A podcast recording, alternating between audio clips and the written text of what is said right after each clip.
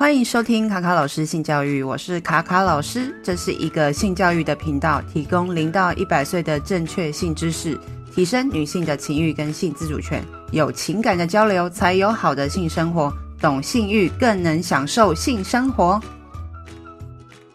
你知道怎么洗鸡鸡吗？你知道怎么洗妹妹吗？很多人都洗错了，你知道吗？有百分之六十的男性都洗错了鸡鸡。根据国外皮肤评论，二零二一年五月针对一千一百一十三位男性的一项调查，有百分之六十的男性都洗错鸡鸡了，而且有些人洗还洗不干净。好，那调查本身呢？它里面的一些数据就问说，哎，这些男性们他们多久洗一次阴茎？然后以及他们的年龄层的分布，有一半以上的男性是二十五岁到四十三岁的人，然后四十四分之一的男性是三十五岁到四十四岁，然后有百分之十二是十八到二十四岁，然后十 percent 是四十五岁以上的男性来做这个调查，然后发现说呢，啊、一般来说，哦，我们都会每天洗澡嘛，那基本上应该也要每天洗阴茎吧？一般的医生也是建议说，我们应该是要每天清洗我们的的生殖器。很多男生并没有这样做，有百分之二十一点六的男性没有每天洗阴茎，诶，然后再来是有百分之十一点九的男性说他们每隔几天洗一次，然后更恶心的是，哦，有几乎十 percent 的受访者是每周洗一次或更少，真的，安内姆汤啊，呃，其实也有一些人是洗比较多的，就是有呃回应调查，这男性里面有有三十九点七。的人是每天洗一次嘛，但是也有三十八点七的人，好，就是是每天洗两次。那其实洗两次并没有比较好。那过度清洁的话，会让你的皮肤更敏感，更更刺激，干容易干燥或是瘙痒。呃，在台湾的话是比较潮湿，所以其实你在清洗过度清洗的过程当中，也会让它更容易，呃，就是处在比较容易霉菌滋生的状况下。那尽管如此，如果比日经常洗跟不洗的话，你觉得哪一个比较可怕？其实不洗的话，其实是更更恐怖啦，因为它会导致很难闻的气味，然后会滋生很多的细菌，也会导致你上面可能有一些感染啊、疼痛啊，甚至会有一些需要去做就是手术的状况。如果刚好你又是包皮过长的人的话。所以呢，到底该怎么洗阴茎呢？呃，其实我们现在这个年代的人，好，可能有些呃，有些三十几岁的人，他爸爸妈可能从来没教过他怎么洗。所以说呢，你未来有小孩之后，你一定要知道说怎么跟你的孩子讲，哦，怎么清洗自己的呃外阴部哦生殖器。所以呢。啊千万不要回避这个非常重要的健康对话。好，我们上一次呃，我在我的呃社群上面有讲了一下，就是关于到底几岁之后要开始好好的洗阴茎。那其实平常的洗澡的训练就要讲说，哎，这个洗阴茎也是很重要的一件事情。那到底要怎么时候开始推开阴茎的包皮来洗呢？其实只要青春期之后，其实我们的阴茎也会跟着成长嘛。那我们的包皮也会。皮会渐渐往后退，然后哦，阴茎体会越来越茁壮，所以在那个时候已经要开始教孩子要包皮往后推，然后露出龟头来清洗，在包皮下面是很容易因为哦，可能哦，就是无论是尿尿或者是说他已经开始有自慰的行为了，精液如果留在包皮下面的话，也会容易导致哦细菌的滋生。那包皮这个问题是啊、会延伸蛮多。呃，状况，如果你没有好好的清洁的话，嗯、像是呃，未来他在在进行性行为的时候，呃，下面如果是容易有细菌的话，也会导致哦、女性的阴道容易感染。好，那我们到底要怎么洗阴茎呢？第一件事情就是你平常在洗澡的时候，就是你嗯冲冲澡的时候，就是可以用肥皂清洗阴茎的周围，那千万不要使用有香味的哦沐浴乳。啊，或者是哦，什么二合一什么，不是有那种就是洗头发、洗澡一起的嘛？那种非常的不适合。那第二个步骤就是洗龟头下面的，就是冠状沟的区域。那如果你没有割包皮的话，就是一定要记得往后拉，洗干净。然后在洗完之后一定要拿毛巾擦拭干净，让它不要处于一个潮湿的状态。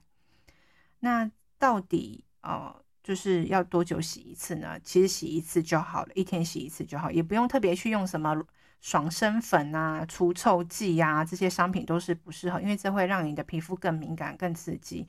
可能会导致呃更不舒服、更容易呃脱皮呀、或是红肿等等之类的一些状况。那呃如果说呃你你觉得你自己很干净，然后你觉得我没有流汗呢，就不用洗，这这样子是比较比较不。不不是很正确的观念，而且在台湾的话，其实我们的比较偏潮湿的，就是天气嘛。其实只要你，我们只要有呼吸好的状态下，其实你就是有可能是会有流汗的。那特别是在我们的腹股沟，就是我们的屁缝那边，是特别有容易有味道或是有细菌，就跟我们的胳肢窝一样，所以一定要每天记得清洗的胳肢窝。还有你的屁缝，还有你的阴茎，好，还有你的睾丸等等的。好，那再就是，呃，一定要记得说，不是说，呃，要直接拿肥皂去搓在那个阴茎上面，是你要把肥皂先搓出泡泡之后，再用泡泡来洗阴茎哦。好，那刚刚前面有提到说，不要什么二合一的那种洗衣法，洗身体二合一的那种沐浴乳也非常不适合。好，就是尽量找那种成分比较单纯的啊肥皂来使用。好，那再来就是呃，大家不要过度清洁的原因，其实大家都不不太了解，说其实我们的包皮下面啊、在呃含就是包覆着龟头的这个部分，其实我们还是有一个呃黏膜。好，这个黏膜是我们身体就是天生好就是具备的。那如果说你过度清洁的话，也会破坏那边的平衡。好，那如果你不是天天洗澡的人，好，你可能不方便，你可能坐长途飞机还是怎么样，好，突然间没办法洗澡，那要怎么清洁你的阴茎呢？你可以用湿纸巾的方式，或是一些好干净的清水，好快速清洗的包皮下面的阴茎，好，这是 OK 的。那再就是还有一个很重要的事情，就是你在做爱前跟做爱后也都要记得清洗你的阴茎。那我做好这件事情也是呃非常有具备床上礼仪的一个基本的观念。好，那这件事情是可以确保说你身上的体液或者是对方的体液不会因为有一些细菌的关系残留在你的身上，而且毕竟现在有很多呃。细菌像是 COVID-19 啊或猴痘等等之类的，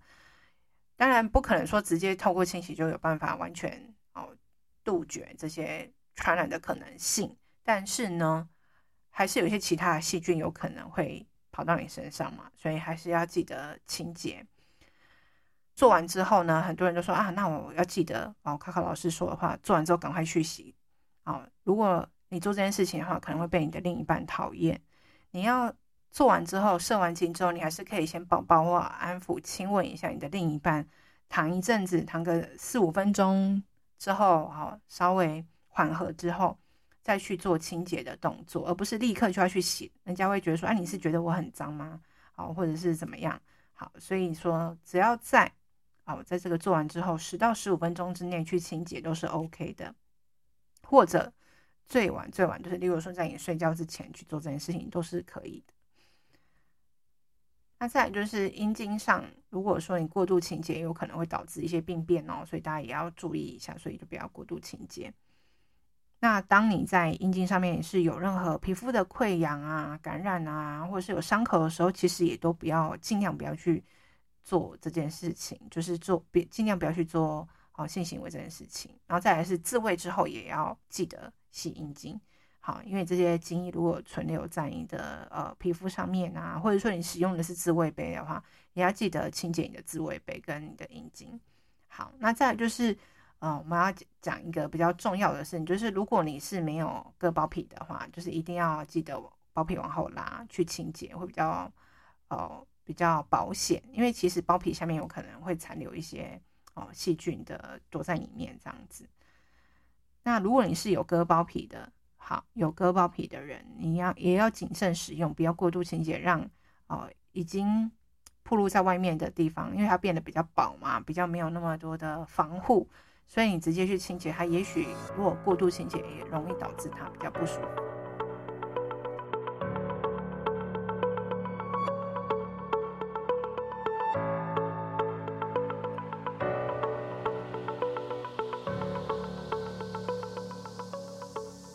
前有一个家长就问说：“哎，他的儿子已经七岁了，有时候会隔着裤子，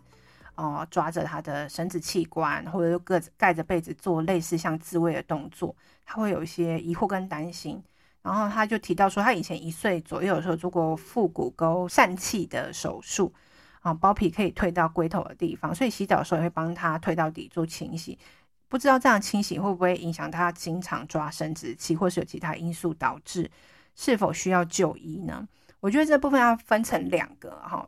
问题来探讨。一个就是说他到底生理上有没有状况，这个可以请医生去啊判断，或是跟先跟孩子聊聊说，哎，你是觉得不舒服吗？才抓等等之类的。然后第二个就是要跟孩子说，哎，他摸自己的性器官会觉得舒服是正常的，然后自慰也是 OK 的，只是说要在大家呃没有看到的情况下。那第三个，其实第三个加码，其实是对家长讲，就是说，其实我们任何人在，呃，就是一出生，好，也许你在你的 baby 的时候，就是在妈妈肚子里面，所以你就会有自慰的动作，你自然而然会去触摸自己的性器官是 OK。这跟无论他是三岁、四岁、五岁、六岁、七岁、八岁、二十岁、五十岁、八十岁、九十岁都没有关系，本来就是会去抓自己的。哦，这个性器官会去摸它，觉得舒服是正常的。只是说你要怎么跟孩子沟通，以及你对你自己信心喊话一下，这是很正常的，不需要以好像不好的行为去评价它。它不是一个很色情的一件事情，它就是一个很自然、很健康，我们生活上的一部分的一件事情。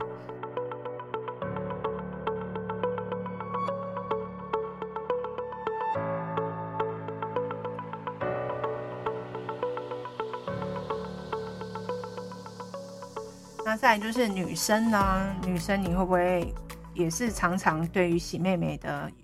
的问题有很多的困扰？因为我真的自己很常看到很多私密处清洁的广告，无论是什么花香果香啊，要提醒你说啊啊，你如果你是容易感染的人啊，那你一定要洗这个什么等等之类，或是你有味道，你的洗这个就会很香啊，请大家一定要听进去，就是你的阴道的味道跟 pH 值。它本身就有一个它自己的一个运作的啊平衡，你不要靠一些化学药品、化学品来哦来清洗你的阴道，或是你的清洗你的外阴部，因为这会影响到你的 pH 值，更容易感染，好，也有可能会影响你不容易受孕等等的。阴道本来就有自己的味道，本来就有酸的感觉，这是正常的，不可能你的阴道是花香果香。不会有这种味道，这是有酸味，是本来就是天生很自然、很健康的。那再来就是我们要怎么清洁自己的外阴部？你的妹妹呢？主要在就是在洗澡的时候，我们要清洁主要是大阴唇跟小阴唇上面容易粘黏的汗垢或是尿尿残留的一些物质。那阴道是不需要冲洗的，他们自己本来就有一个内建的一个细菌的平衡系统，他们是属于自动清洁的。那特别是在国外有一个很知名的妇产科医生叫 Jennifer Gutter，他就出了一本叫做《阴道圣经》的书，就是呼吁女性不用特别去清洁阴道的内部，因为里面有一些乳酸杆菌，这是一个好的菌。如果你的好的菌被消灭的话，它就会哦，就是会容易感染。好，容易感染就容易有分泌物啊，然后特别容易有味道啊，然后这些会让你。的呃状况会一直越来越糟，或是反复发炎等等之类的。所以呢，基本上如果你已经有发生这样的状况，然后你有清洁过度清洁的状况的话，你就要试着说停着一两天，都不要用清洁剂去接触你的外阴部或啊你的阴道，就是用清水去清洗，然后擦干，然后换新的内裤。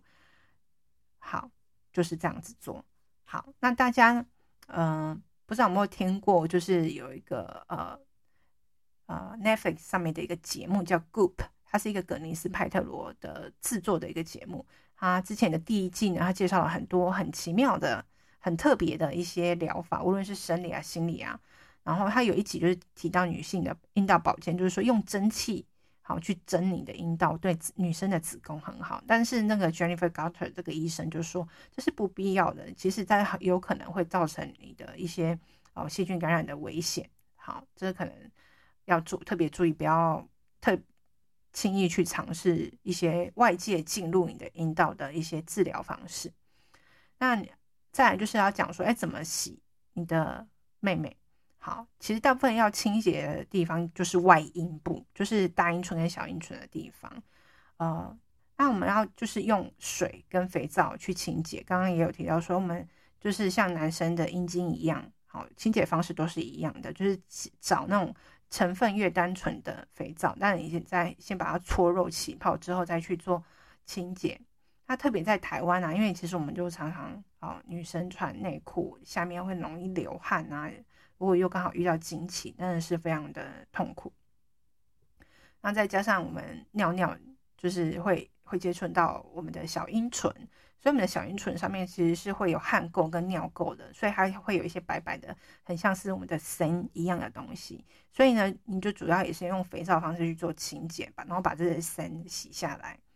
好，那再就是呃，真的真的真的。要跟大家讲说，千万不建议就是大家去买那些有香味的私密处的清洁液，因为这些毕竟还是化学组成的东西，它对身体毕竟不是那么的 OK，所以也希望大家不要过度去使用这些化学药品所做成的沐浴品。好，那女生呢，做爱前后也可以好好的洗一下，那也是每天洗一次就可以了。如果你是个非常注重自己很在意自己味道的人，你用了有香味的东西去洗，然后又很容易有分泌物，很容易瘙痒的话，其实